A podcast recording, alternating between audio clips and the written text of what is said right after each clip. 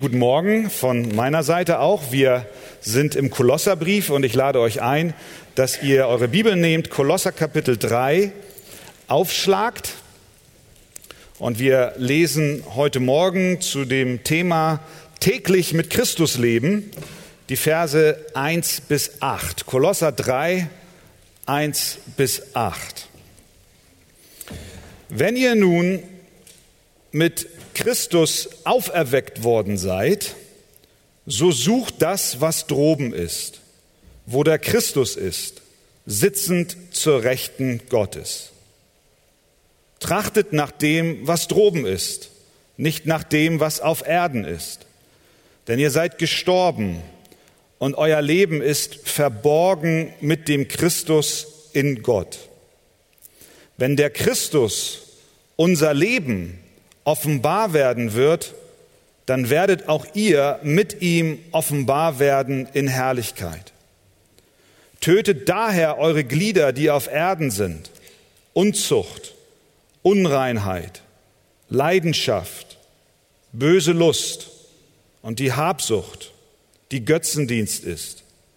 Um dieser Dinge willen kommt der Zorn Gottes über die Söhne des Ungehorsams. Unter ihnen seid auch ihr einst gewandelt, als ihr in diesen Dingen lebtet. Jetzt aber legt auch ihr das alles ab. Zorn, Wut, Bosheit, Lästerung, hässliche Redensarten aus eurem Mund. Amen. Nehmt gerne Platz.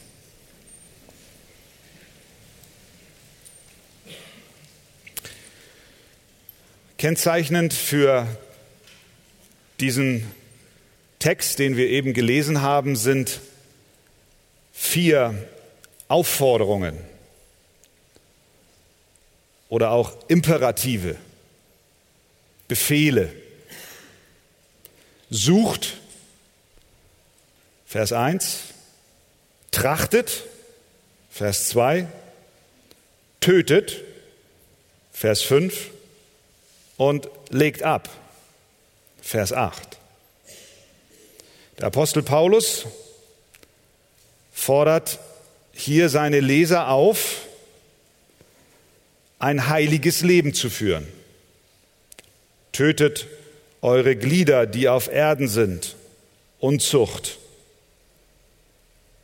Unreinheit, Leidenschaft, böse Lust, Habsucht. Legt ab Zorn, Wut, Bosheit, Lästerung, hässliche Redensarten.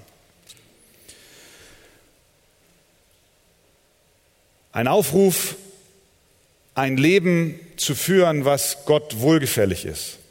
Aber diese vier Imperative, diese vier Befehle, die hängt der Apostel nicht einfach so in den luftleeren Raum, sondern er stellt sie auf eine Basis, die er zuvor gelegt hat. Er zeigt uns in den Versen und Kapiteln, die wir an den letzten Sonntagen behandelt haben, er zeigt uns dort die Grundlage, auf der allein wir ein Gott wohlgefälliges, heiliges Leben führen können. Er kommt heute mit der Aufforderung, aber bevor er uns mit der Aufforderung, ein Leben in der Heiligung zu führen, konfrontiert, hat er uns zuvor gesagt, wie das überhaupt möglich sein kann, dass wir ein Leben in der Heiligung führen. Nämlich, er hat uns beschrieben, wer Jesus ist in den Kapiteln vorher. Er hat uns beschrieben, was Jesus getan hat. Er hat uns gesagt, dass Jesus uns aus dem Tod zum Leben gebracht hat und dass wir durch den Glauben mit Jesus vereint sind. Und er hat uns erklärt, dass wir durch den Glauben an den Auferstandenen Vergebung von unseren Sünden haben. Und er hat uns auch gesagt, dass wir in Jesus die ganze Fülle des Lebens haben. Das ist die Basis. Jesus Christus selbst. Auf dieser Grundlage kommt der Apostel jetzt an diesem Wendepunkt im Kapitel 3 dahin, dass er sagt, theoretisch habe ich es euch gesagt, die Theologie steht, aber jetzt heißt es, das, was ihr gelernt habt, auch umzusetzen in eurem täglichen Leben. Wenn wir diese Befehle lesen, so diese vier Imperative, dann mag es sein, dass sich bei dem einen oder anderen so ein Stück der, weit der Magen zusammenkrampft und du denkst, oh Mann, das ist, das ist so eine harte Forderung. Sucht, trachtet, tötet und legt ab. Aber es ist wichtig, dass wir sehen, in welchem Kontext das Ganze uns hier heute Morgen präsentiert wird. Der Apostel Paulus, das Evangelium von Jesus Christus ist keine Moralpredigt und Paulus kein Moralist, der mit erhobenem Zeigefinger dasteht und sagt, so, nun mach aber mal und sieh zu und wenn nicht, dann hast du aber Konsequenzen, sondern er bettet es ein in das, was Jesus für uns getan hat. Es ist keine gesetzliche Heiligung, die der Apostel einfordert nach dem Motto, das musst du tun, damit du. Nein, es ist andersherum. Die biblische Heiligung sagt, das muss und das kann und das will ich tun, weil ich Jesus Christus begegnet bin, weil die Kraft des Heiligen Geistes in mir lebt, weil ich mit Christus gestorben und auferstanden bin, weil mir durch Christus Vergebung zuteil wurde, weil ich von der Quelle des Lebens getrunken habe. Deswegen kann ich, deswegen will ich und deswegen werde ich mit Gottes Hilfe ein Leben führen, was Gott wohlgefällig ist. Das heißt also, die Wahrheiten die theologischen Wahrheiten der ersten Kapitel sollen jetzt praktisch gelebt werden. Aber da gibt es Hindernisse. Die kennst du auch. Paulus weiß genau, dass das größte Hindernis für ein Leben, für ein tägliches Leben mit Jesus die noch in uns wohnende Sünde ist. Denn die Sünde und die Sache mit der Sünde hat sich nicht von einem auf den anderen Augenblick erledigt, so einfach verschwunden. Ja, es ist richtig, dass wir durch den Glauben an Jesus Christus vor Gott gerecht sind. Wir sind vor ihm gerechtfertigt. Uns wurde die Gerechtigkeit Christi angekleidet. Es gibt keinen Zweifel daran, dass wir vor Gott in Christus gerecht sind. Aber der tägliche Kampf gegen die Sünde, der Kampf um ein heiliges Leben wird uns begleiten, so lange, bis wir bei Jesus sind. Und das weißt du als lebendiger Christ, weil du selber auf diesem Schlachtfeld täglich zu finden bist. Aber die große Frage ist doch die, wie kann ein Christ in Kolossee und wie kann ein Christ in Hamburg in einer Welt bestehen, in der Lust ein Kennzeichen des täglichen Lebens ist? Wie kann ich als Christ die Habsucht, die Gier, den Zorn, die Wut, das schlechte Reden, den Neid ablegen? Wie kann ich damit fertig werden?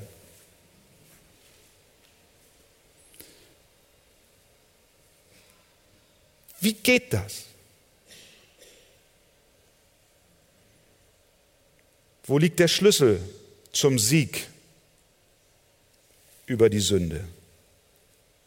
Auch über die Sünde, die dich quält und dir anhaftet. Bevor wir uns die vier Imperative anschauen, richten wir unser Augenmerk auf den ersten Satz. Vers 1.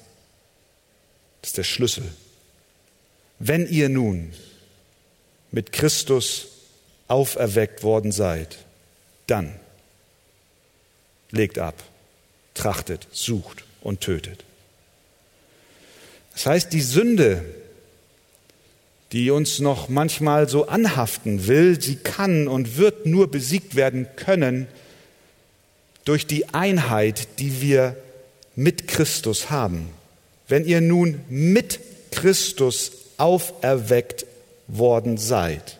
Er stellt nicht in Frage, dass die Kolosser mit Christus auferweckt worden sind, sondern er sagt, ihr seid mit Christus. Wenn das so ist und so ist es, dann legt ab dann ändert euch, dann lebt ein Leben in der Heiligung. Bevor wir das können, müssen wir zuvor mit Christus auferweckt worden sein. Was heißt das, mit Christus auferweckt worden sein? Das heißt, dass du in einer anderen Umgebung lebst, als wie du es zuvor getan hast. Du bist nicht mehr im Grab,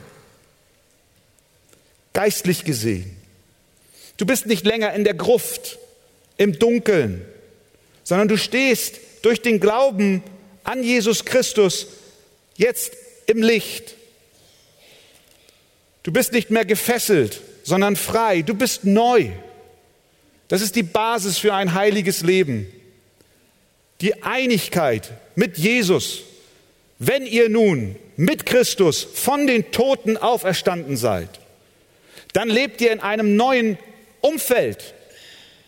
Dann wollt ihr nicht und dann solltet ihr auch nicht zurück in die Höhle zu den Leichnamen, zurück in die Verwesung, zu den Spinnen und Kakerlaken, zum Gestank und in die Dunkelheit. Willst du nicht? Willst du wirklich nicht? Mit anderen Worten, wenn Christus dich auferweckt hat, dann lebe so, wie es sich für einen Auferweckten gebührt. Raus aus dem Grab, hin zum Licht, weg von der Sünde.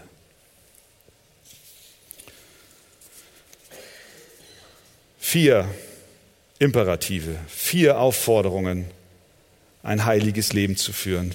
Wie sieht das aus?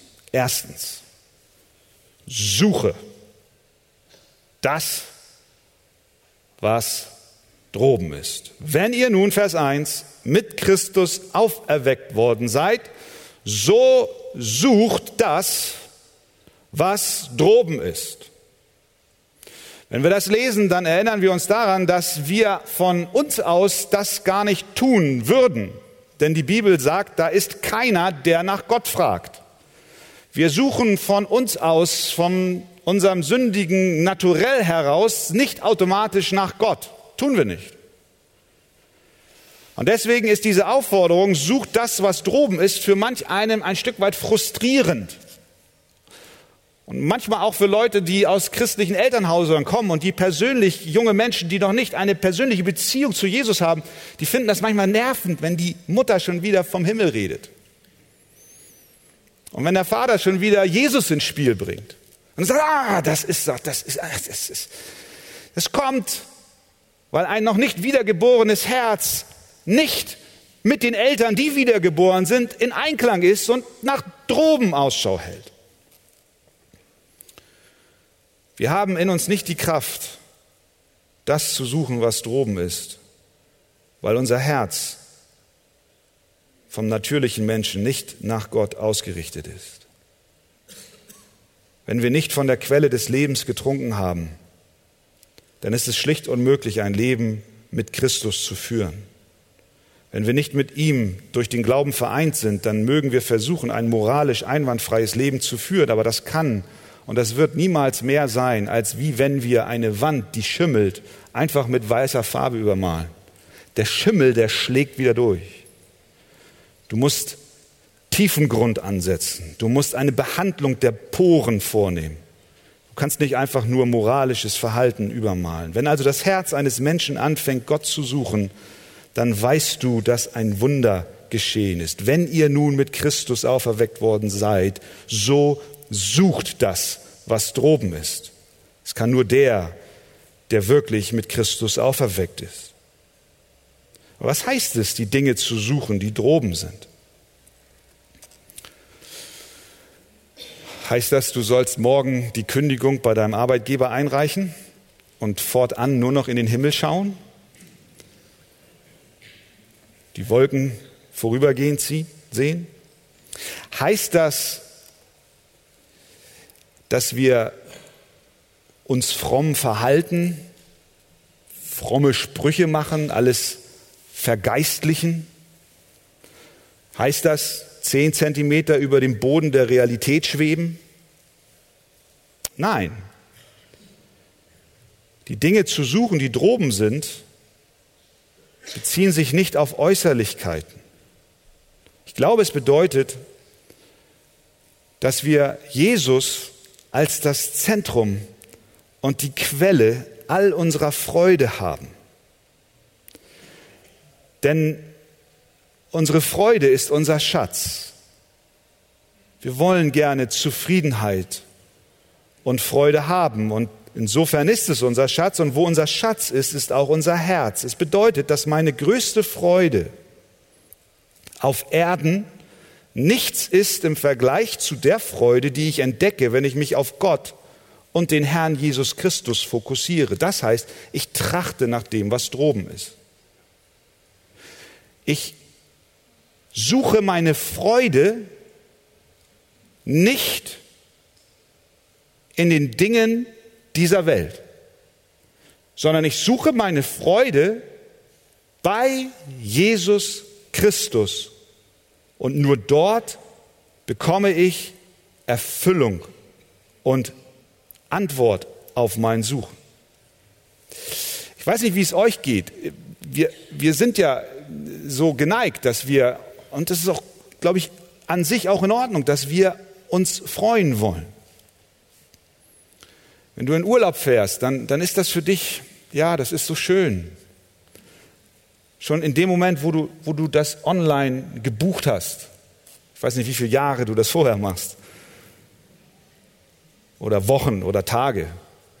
In dem Moment, wo du deine Gedanken in den Urlaub fahren lässt, dann bist du eigentlich schon fast im Urlaub. Und dann bist du im Urlaub und dann weißt du ja, wie es ist. Dann regnet es meistens und dann ist es kalt und dann gehst du angeln in Norwegen und hältst zehn Minuten die Angel rein und es ist kein Fisch, der anbeißt und du wirst langsam ungeduldig. Und dann siehst du ja auch diese 14 Tage, das ist ja ganz furchtbar, wenn du 14 Tage weg bist. Die erste Woche ist noch so ein Stück aufwärts, aber dann bei der Hälfte, da merkst du dann schon, irgendwie wird das Polster kleiner und, und irgendwo geht es dem Ende zu und ai, ai, ai. Wir suchen unsere Freude in, in, in, im Urlaub. Es ist, es ist an sich gut, es ist nicht falsch. Und kaum sind wir zurück, da denkst du schon wieder daran, wo denn der nächste Urlaub hingeht. Das ist nicht nur mit dem Urlaub so, das ist mit vielen Sachen so. Du schaust dir den Kalender an und, und du siehst, morgen ist Montag. Und ich muss wieder aufstehen und ich muss in diese Firma, ich muss zu diesem Chef, ich muss zu diesem Kollegen und ich muss zu diesem Kunden. Und du fragst dich, wie kann ich das aushalten? Ich schaue mal auf den Kalender, ob innerhalb der kommenden Woche nicht irgendetwas ist, worauf ich mich jetzt schon freuen kann ein Highlight, sodass das Leid des Montagmorgen ein Stück weit erträglicher wird, weil ich habe etwas, worauf ich mich freuen kann. Brauchst du einen Höhepunkt in der Woche, um den Montag zu ertragen? Ich muss gestehen, ich habe manchmal auf den Kalender geschaut, um zu sehen, ob es nicht irgendetwas gibt in der Zukunft, auf das ich mich freuen kann. Aber wissen wir, wenn wir so leben, wirklich, was es bedeutet, unser Herz auf Dinge auszurichten, die droben sind? Das heißt nicht, dass Urlaub schlecht ist. Das heißt auch nicht, dass Essen gehen mit deiner Frau oder deinem Mann schlecht ist. Aber es ist dann schlecht, wenn es in Konkurrenz tritt zu dem, der dir die wirkliche Freude geben will. Und vor allem wird uns dann deutlich, wo unser Herz wirklich Freude sucht, wenn uns diese irdische Freude dann genommen wird. Es regnet oder das Essen mit deiner Frau ist angebrannt oder ich weiß nicht was. Und dann kommt der Unmut hoch. Wie wäre das mit deinem, wie wäre es mit meinem Herzen? Wäre es immer noch froh, wenn es, wenn mir die Privilegien meines Lebens genommen wären? Und wir wissen, das ist nicht eine theoretische Frage. Viele von uns erleben das. Die Privilegien der Vergangenheit werden dir genommen. Dein Partner, dein Ehepartner ist sterbenskrank. Dein Chef hat dir gesagt, dass er keinen Job mehr hat für dich. Deine Kinder gehen einen Weg, von dem du nie glaubtest, dass sie diesen Weg jemals einschlagen würden, fern von Gott. Wie war das alles so schön in der Vergangenheit? Wo ist unser Herz? Ist es noch froh, wenn mir die Privilegien meines Lebens genommen werden? Sucht das, was droben ist, will heißen, sucht eure Freude alleine in Jesus Christus. Sucht. Zweitens, trachtet nach dem, was droben ist. Wir können auch sagen, sind auf das. Das ist nicht Ausdruck eines gelegentlichen Schauens. Ich denke mal so auch mal an die Freude, die Jesus mir gibt, so hin und wieder, so einmal zu Weihnachten im Jahr oder so. Das ist ein andauerndes Bemühen, Trachten, Sinnen, unser Herz zu Jesus ausstrecken. Ich muss bekennen, dass ich ziemlich gut bin, mal gelegentlich zu schauen, aber die Ausdauer ist nicht immer so meine Sache in verschiedenen Bereichen. Fängt gut an und dann uh, kennst du vielleicht auch. Wie geht's dir damit? Was heißt es zu trachten, zu sinnen nach dem, was droben ist? Wir, wir haben diese Illustration zu Hause auch schon mal erlebt. Da waren unsere Kinder noch kleiner. Da kommt dann Besuch und Besuch bringt meistens Bonbons mit. Und dann gibt es, gab es einen Schrank bei uns, der ist höher. Und in diesen Schrank wandern dann immer die Süßigkeiten. Und als die Kinder kleiner waren, heute ja nicht mehr, sind ja schon groß, naja, äh, dann kommen sie manchmal in die Küche, kamen sie manchmal in die Küche und haben immer hochgeguckt. So kleine, ne? die konnten noch kaum reden, haben immer hochgeguckt und auch mal gezeigt. Das war nicht ein gelegentliches Mal in die Küche kommen und gucken, sondern das war ein Trachten. Das war ein Sinnen. Es war ein Verlangen nach dem, was dort oben im Schrank ist. Jetzt will ich Kinder nicht mit Hunden vergleichen, aber vielleicht hast du einen Hund. Und du hast mal am Tisch gesessen und hast ein Stück Wurst gegessen der trachtet auch danach. Der trachtet danach. Das ist beständig. Das ist, das ist nicht einfach mal so, ach, naja, ach, da war doch was, ich komme mal vorbei, sondern der kötert, der sitzt da an deinem, an deinem Stuhl und gibt keine Ruhe. Das sind dann meistens die nicht erzogenen. Ich habe keinen Hund, aber ich habe es schon erlebt. Der Hund sucht. Er will etwas haben, er trachtet nach dem Futter. Die Freude in Jesus zu suchen, unser Herz auf das auszurichten, was, was droben ist, ist nicht mit einer gelegentlichen Erinnerung erledigt. Ich glaube, das ist, was der Apostel uns hier sagt. Wie schnell holt uns das, was auf Erden ist, ein? Trachtet nach dem, was droben ist, nicht nach dem, was auf Erden ist. Wie schnell holt es uns ein und wie schnell versperrt es uns den Blick nach droben. Es schiebt sich rein in unser Blickfeld. Wie so ein Riesentanker. Und du kannst das andere Ufer nicht mehr sehen. Was immer es ist in deinem Leben heute, was ich gerade so in diesen Blick nach droben reinschieben will, welche Not es sein mag, welche Sorge es ist, welches kaputte Auto es ist, welche gebrochene Zahnkrone es ist, ich weiß es nicht, welche Todesnachricht es ist. Es kämpft so viel um unsere Aufmerksamkeit und so viel will uns die Freude an Gott streitig machen.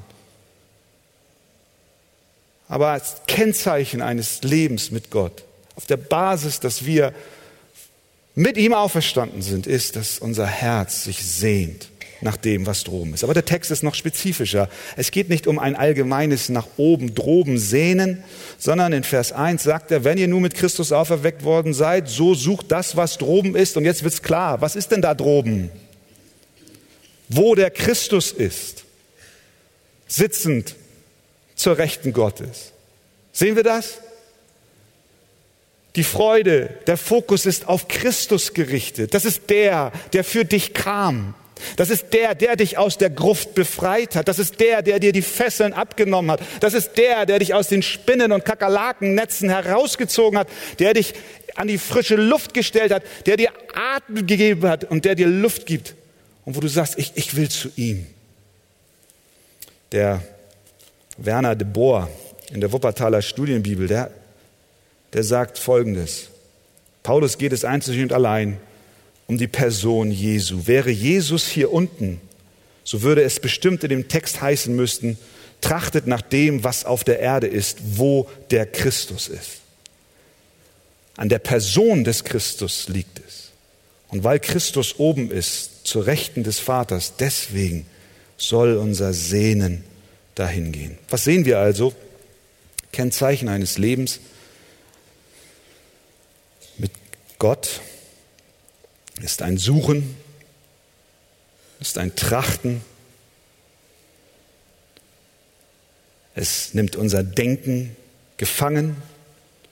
Unsere Gedanken sollen durchtränkt sein, nicht allein von irdischen Überlegungen, nicht von menschlichen Ambitionen, nicht von der Welt, die vergänglich ist, sondern wir sollen lernen, die Dinge aus einer Ewigkeitsperspektive zu sehen, unsere Freude in Gott, in Jesus Christus zu finden.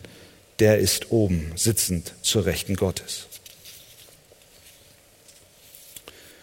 Drittens, wir sollen suchen,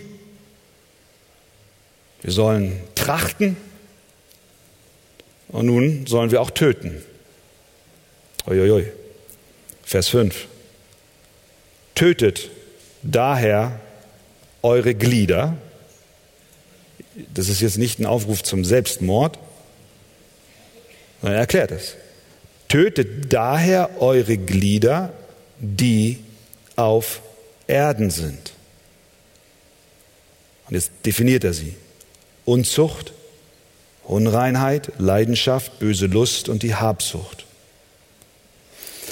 Was wir hier sehen ist, wie jemand es ausgedrückt hat, ein, ein lebendiger Christ, der täglich mit Gott lebt, der muss sich an einer, es hört sich krass an, aber es ist so, er muss sich an einer geistlichen Hinrichtung beteiligen. Ich glaube, Ligon Duncan hat es so ausgedrückt. Der Puritaner Richard Baxter hat gesagt, töte die Sünde, bevor sie dich tötet.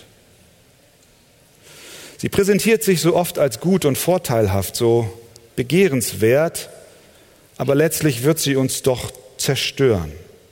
Was wir hier sehen ist, dass der Apostel Paulus uns nicht eine Option von vielen vor Augen legt und vor die Füße stellt, sondern es gibt keine Wahl. Wenn du mit Christus auferweckt worden bist, das bist du durch den Glauben an ihn, wenn du mit ihm auferweckt worden bist, so töte die Glieder, die auf Erden sind.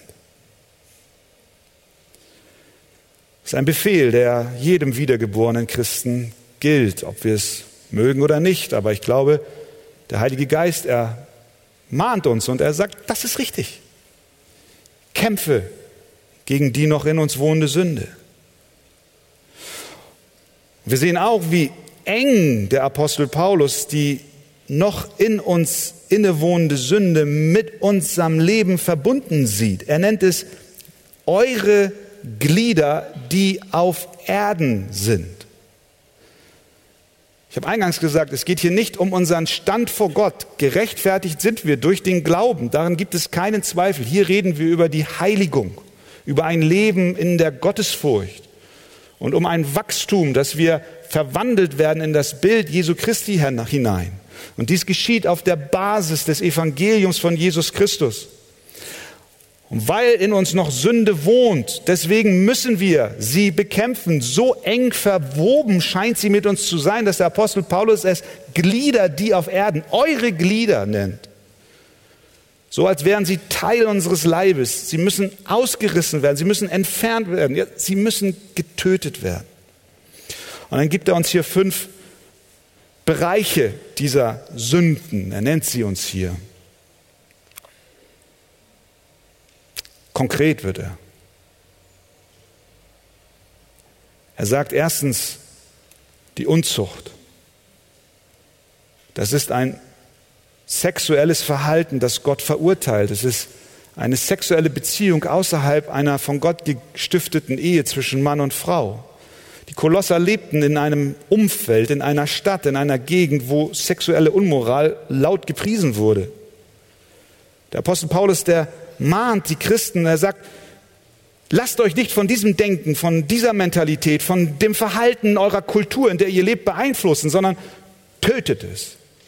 Nicht die Menschen, sondern die Sünde in euch. Dann kommt er von der Tat der Unzucht zu den Gedanken der Unreinheit. Er schreibt weiter, tötet eure Glieder, die auf Erden sind. Unzucht, Unreinheit, das sind schmutzige Gedanken. Er zielt da auf unsere Absichten ab. Er spricht unsere Gedankenwelt an. Er sagt, töte nicht nur die sündige Tat, sondern schon die sündigen Gedanken. Er schreibt weiter, tötet daher eure Glieder, die auf Erden sind. Unzucht, Unreinheit, Leidenschaft. Erst spricht er die Tat an, dann die Gedanken, jetzt mit der Leidenschaft unseren Willen. Er sagt, wenn unsere Begierden und Leidenschaften sich nicht ändern, unser Wille nicht erneuert wird und wir ihn nicht erneuern lassen, dann wird das auf unsere Gedanken Einfluss haben und das wiederum auf unsere Taten. Das heißt, der Apostel will an unsere Taten heran, an unser Denken heran, an unser Verlangen heran. Und er möchte, dass wir sie angreifen und töten. Nicht der Apostel allein, sondern es ist Gott selbst, seinem inspirierten Wort, was er uns gibt. Und dann spricht er die Habsucht an oder die Gier. Er will, dass die Gier getötet wird. Denn sie ist die Wurzel sündigen Verhaltens. Es ist das, was im Herzen vor sich geht. Es geht nicht um äußere Frömmigkeit, sondern es geht um das Herz. Um die Gier, die der Antrieb ist und uns zur Sünde hin peitscht. Er sagt, diese Gier, diese Habsucht ist Götzendienst. Warum? Weil sie nichts anderes ist als die Anbetung des eigenen Willens und damit stoßen wir Gott von seinem Thron. Wir beten ihn nicht mehr an, sondern wir beten unseren eigenen Willen an und so werden wir zu Götzendienern. Kennzeichen eines Christenlebens. Es sucht, es trachtet, ja, und es tötet die Sünde, die Glieder, die auf Erden sind, ab. Aber das tun wir nicht, um Gunst vor Gott zu erlangen, sondern andersrum, die Gunst Gottes muss zuerst auf unserem Leben ruhen, bevor wir überhaupt in der Lage sind, die Sünde zu töten. Wir töten die Sünde in unserem Leben, weil die Gnade Gottes in unserem Leben gewirkt hat und weil wir nun verändert werden wollen in das Bild des Sohnes Gottes hinein. Nimm es mit, wende es an, fliehe der Unzucht, töte die Glieder, die auf Erden sind. Und dann viertens, der letzte Imperativ, legt ab.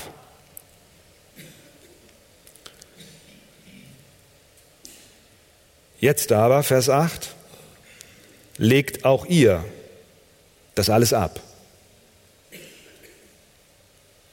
Zorn, Wut, Bosheit, Lästerung, hässliche Redensarten aus eurem Mund.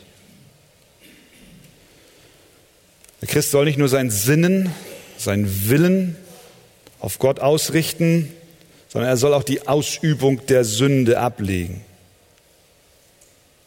Er soll aufhören mit diesen Dingen, die in Vers 8 beschrieben wird. Aber bevor er hier zu diesem vierten Imperativ kommt, schiebt er wieder so eine Ermutigung rein. Er ist bemüht, dass wir nicht in ein falsches moralistisches Fahrwasser kommen, sondern er malt erneut die Kraftquelle vor Augen, die wir nur allein in Christus finden, um gegen diese Sünden anzukämpfen. Er sagt in Vers 6 als Abschluss des Vers 5, um dieser Dinge willen kommt der Zorn Gottes über die Sünde, Sühne des Ungehorsams. Unter ihnen seid auch ihr einst gewandelt, als ihr in diesen Dingen lebtet. Er, er erinnert sie daran. Kolosser, es geht noch weiter. Ich habe noch einen vierten Imperativ für euch. Legt ab. Aber bevor ich dazu komme, erinnere ich euch, dass ihr einmal in dem System der Sünde gelebt habt Ihr wart wie einst die Söhne des Ungehorsams, das ist die Welt, auf der der Zorn Gottes ruht. Ihr wart selbst im System der Sünde verstrickt. Erinnert ihr euch? Das war einmal. Jetzt kommt die Sünde noch. Sie ist noch nicht komplett abgelegt. Sie wird erst vollkommen von euch verschwunden sein, wenn ihr bei Christus seid. Aber denkt daran, was Gott schon Großartiges gewirkt hat. Ich mache euch Mut, ihr lieben Kolosser. Und das Gleiche möchte ich heute Morgen auch dir zurufen. Wenn du heute Morgen verzagt bist bei all diesen Imperativen, Denk daran, was Gott schon Großes in dir getan hat. Hat er dich nicht schon befreit von so vielen Dingen? Schau zurück, wie Gott schon gnädig an deinem Leben gewirkt hat, wie du vor zwei Jahren reagiert hättest, wenn die und die Nachricht auf dich eingeprasselt wäre und wie du letzte Woche durch die Gnade Gottes reagieren konntest. Wie du jetzt schon viel stärker Sieg hast über die Augenlust, als wie vor zwei Jahren oder drei Jahren. Gott hat schon Großes getan, aber höre nicht auf, sondern mache weiter, lege ab aus der Kraft heraus, die Gott dir gibt. So lege ab Zorn, Wut, Bosheit, Lästerung. Es war offensichtlich in der Gemeinde Bestandteil. Sonst würde Paulus das nicht schreiben. Wenn, er, wenn es nicht nötig wäre, sie zu ermahnen, Wut, Zorn, Bosheit, Lästerung, hässliche Redensarten abzulegen. Er muss es schreiben, weil es dort offensichtlich noch vorhanden war. Und doch hat Gott schon viel getan. Und er ist hier sehr spezifisch. Und das ist überhaupt so. Wir müssen spezifisch werden. Wir können die Sünde nicht im Allgemeinen bekämpfen, sondern wir müssen spezifisch vorgehen. Zorn, er nennt die Sachen Zorn. Zorn ist der brennende Hass auf andere Menschen. Wut, ein unkontrollierter Gefühlsausbruch, der sich gegen unsere Mitmenschen richtet. Bosheit, das ist Groll, Feindseligkeit, Böswilligkeit gegen unsere Mitmenschen. Hässliche Redensarten, das sind destruktive Worte. Hast du die schon mal benutzt? Worte, mit denen du Menschen fertig machst. Was er uns sagt, ist, Menschen, die darin leben, darin verhaften, die stehen in einem inneren Konflikt, die haben Verbitterung in ihrem Herzen und das kommt in ihrer Sprache zum Vorschein. Aber er sagt, leb nicht so, tu es nicht, denn das spiegelt nicht wider, wer du wirklich bist. Du bist mit Christus auferstanden. Du warst mal so, damals im Grab, aber die Zeiten sind vorbei. Du stehst im Licht. Deswegen lebe doch auch so, dass das Licht Christi aus dir herausscheint. Und lass dich reinigen, immer wieder neu von ihm. Wir sehen also die Theologie des Paulus. Die Lehre, die er uns entfaltet in den ersten Kapiteln, ist nicht reine Theorie, sondern will gelebt werden. Er ist darum besorgt, dass wir täglich mit Jesus leben. Augustinus, der Kirchenvater, hat einmal gesagt, die Gemeinde ist ein Krankenhaus, in, der kranke, in dem kranke Sünder gesund werden. Und so ist es. Du kommst zu Jesus und du wirst gesund. Deine Seele wird frei von der Regentschaft der Sünde. Aber derselbe Arzt, derselbe Arzt Jesus, der, der kommt zu dir und sagt, so jetzt gebe ich dir noch Medizin mit auf dem Weg. Ich habe dich frei gemacht von der Herrschaft der Sünde. Und nun lebe auch. Ich gebe dir ein Hilfsmittel mit. Das ist mein Geist, der in dir lebt, der dir die Kraft gibt, ein wohlgefälliges Leben zu führen. Es ist das Wort, was dich nährt. Es ist das Gebet, die Gemeinschaft mit Gott. Und es ist ein Leben in der Heiligung. Es ist ein Prozess, in dem du aktiv dich beteiligst. Und so kommt dieser Aufruf, lebe täglich dein Leben mit Gott. Schau zu Jesus, trachte nach ihm, töte und lege ab. Möge Gott uns helfen, dass wir das in unserem Leben so erfahren. Amen.